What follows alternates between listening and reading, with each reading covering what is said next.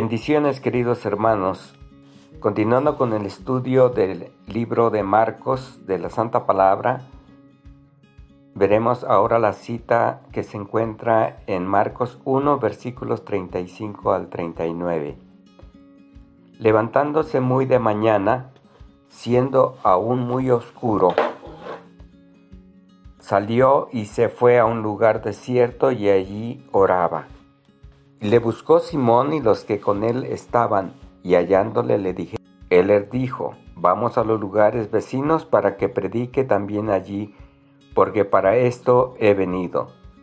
Y predicaba en las sinagogas de ellos en toda Galilea, y echaba fuera a los demonios. Oremos. Bendito Padre Celestial, te damos muchas gracias Señor porque reconocemos que tú eres dueño del universo, Padre. Gracias Señor porque suples todas nuestras necesidades, tanto materiales como espirituales, Señor. Ayúdanos a ser obedientes a tu palabra, Señor, en Cristo Jesús. Amén.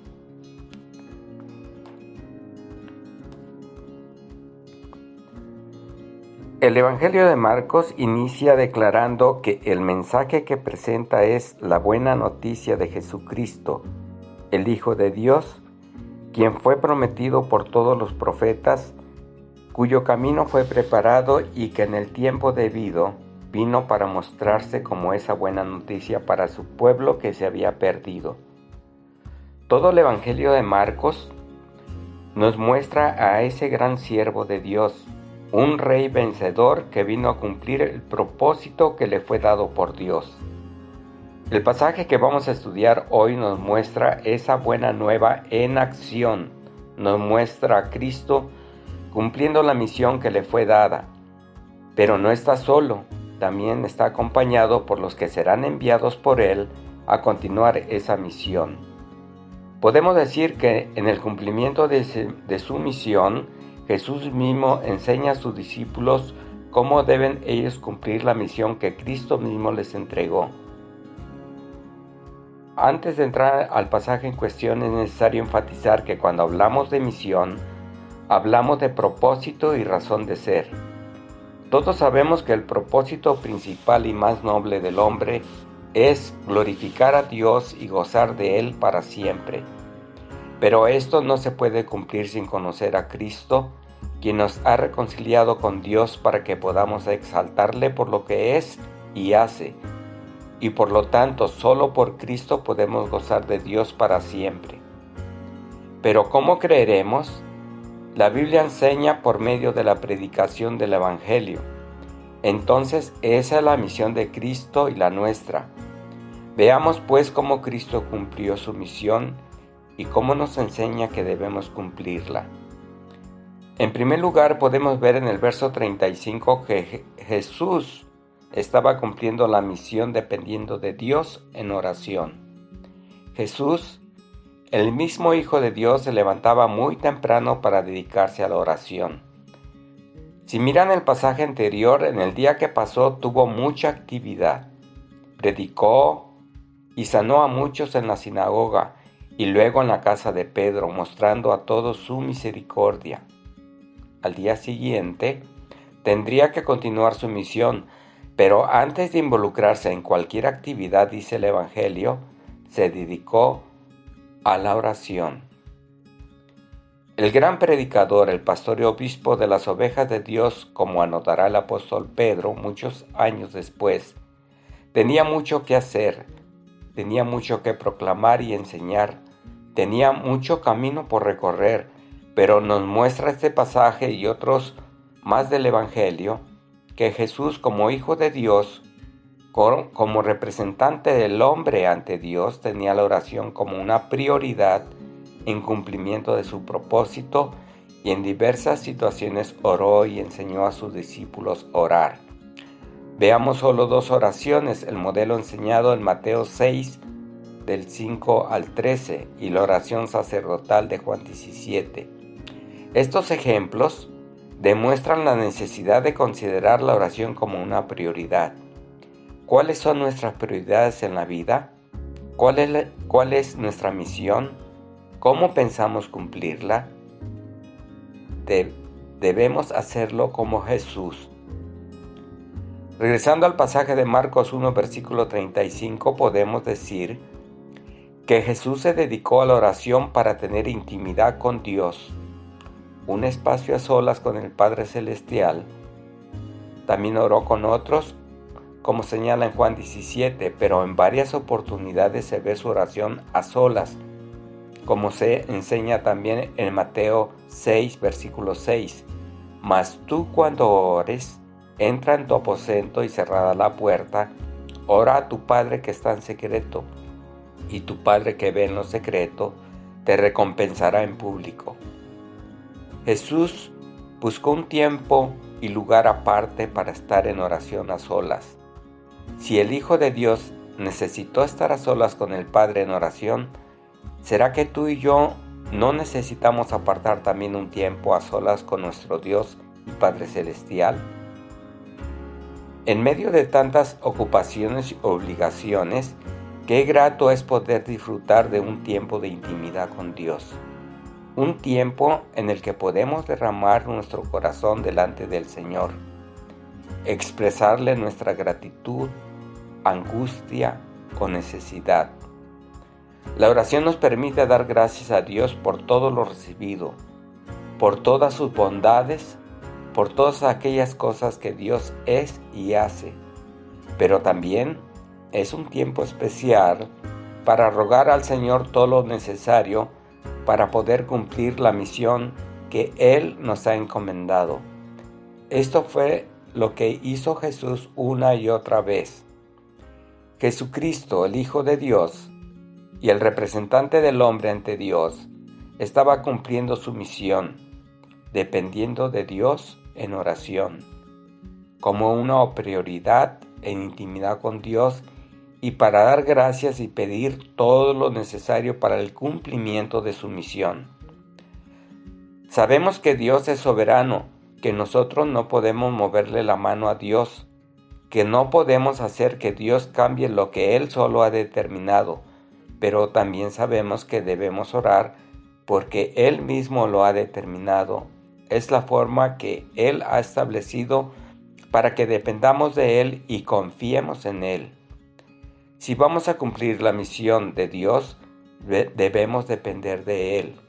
Si vamos a hacer lo que Él nos ha mandado, debemos buscar y pasar tiempo a solas con el dueño de la misión, para tener dirección en el cumplimiento de la misma, para manifestar nuestro agradecimiento y para solicitar todo lo necesario para cumplir dicha misión. ¿Cómo estás cumpliendo tu misión? ¿Estás dependiendo de Dios en oración? En segundo lugar, a la luz de los versos 36 al 38 vemos a Jesús cumpliendo la misión sin perder dirección. Después de haber anunciado la buena noticia, de haber manifestado la misericordia de Dios, desde temprano la gente comenzó a buscar a Jesús. Qué bueno, la gente quería estar con Jesús y diligentemente le buscó. Eso es lo que expresa el texto. Pudiéramos decir que rápido empezó a haber fruto. Y qué bueno sería que usted y yo, una vez que escuchamos la buena noticia de Jesús, diligentemente le busquemos. Como decíamos al principio, Jesús es la buena noticia. Él es quien se dio por los pecados de su pueblo, quien vino a buscar y a salvar lo que se había perdido.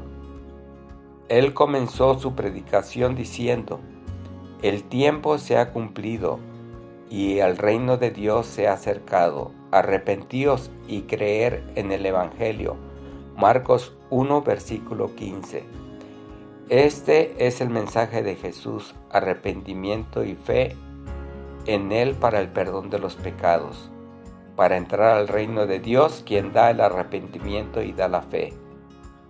Ese es el mismo mensaje que nuestra iglesia debe proclamar, el mensaje que cada creyente está llamado a predicar.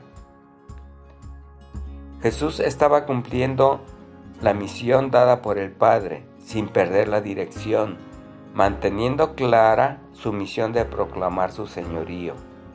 No es la gente ni los discípulos lo que le dicen al Señor lo que debe o no hacer. Jesús es Señor.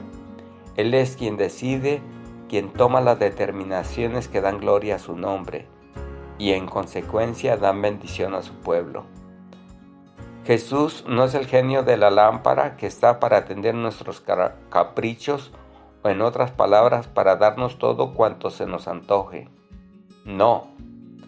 Jesús es el Señor, el dueño de nuestra vida, quien determina lo mejor para nosotros, quien determina lo que es bueno y lo que es malo, quien determina lo que debemos o no hacer, quien ha decidido salvar a su pueblo de sus, pecados. Jesús nos dice, el evangelista Marcos está cumpliendo su misión, manteniendo la dirección de proclamar su evangelio a todos. No era solo una ciudad de su pueblo la que debía escuchar de su salvación y señorío. Su mensaje debía llegar a todos, para eso había venido. Y esa misma es la gran comisión dada por el Señor a sus seguidores, como se resume en Marcos 16, versículo 15, id por todo el mundo y predicar el Evangelio a toda criatura. Igual hacen Mateo y Lucas y Juan en su presentación del Evangelio de Cristo. Al resucitar Jesús, manda a sus discípulos esperar en Jerusalén, en Jerusalén hasta que sean revestidos de poder de lo alto para ser sus testigos en Jerusalén, en Judea, en Samaria y hasta lo último de la tierra. Otra vez, no importa lo bien o mal que responda la gente a la proclamación del Evangelio, hay que llevar ese mensaje a todos. Todos tus familiares, todos tus compañeros de estudio o de trabajo deben ver en tu vida arrepentimiento y fe. Deben ver en tu vida la obra del Evangelio. Todos los que te rodean, crean o no, les guste o no la buena noticia de Cristo, deben escuchar el Evangelio, no solo por lo que dices, sino por lo que eres y lo que haces. No nos podemos esconder. Jesús dice que somos la sal de la tierra y la luz del mundo, y que nuestras buenas obras deben alumbrar a los demás para que glorifiquen a nuestro Padre Celestial. Qué delicia es poder estar reunidos como iglesia cada domingo, domingo escuchando el Evangelio y preparándonos para vivirlo el resto de la semana. Pero es precisamente en el resto de la semana que debemos vivir el Evangelio, de modo que con nuestras vidas, dichos y hechos, proclamemos la salvación y el señorío de Cristo a todos. Finalmente, nuestra tercera enseñanza a la luz del verso 39 es que Jesús está cumpliendo la misión yendo al pueblo de Dios. Y predicaban las sinagogas de ellos en toda Galilea y, echaba fuera a los demonios. Jesús es quien viene a buscar al pueblo de Dios y es el, el que va. El verso 39 nos dice que Jesús predicaba.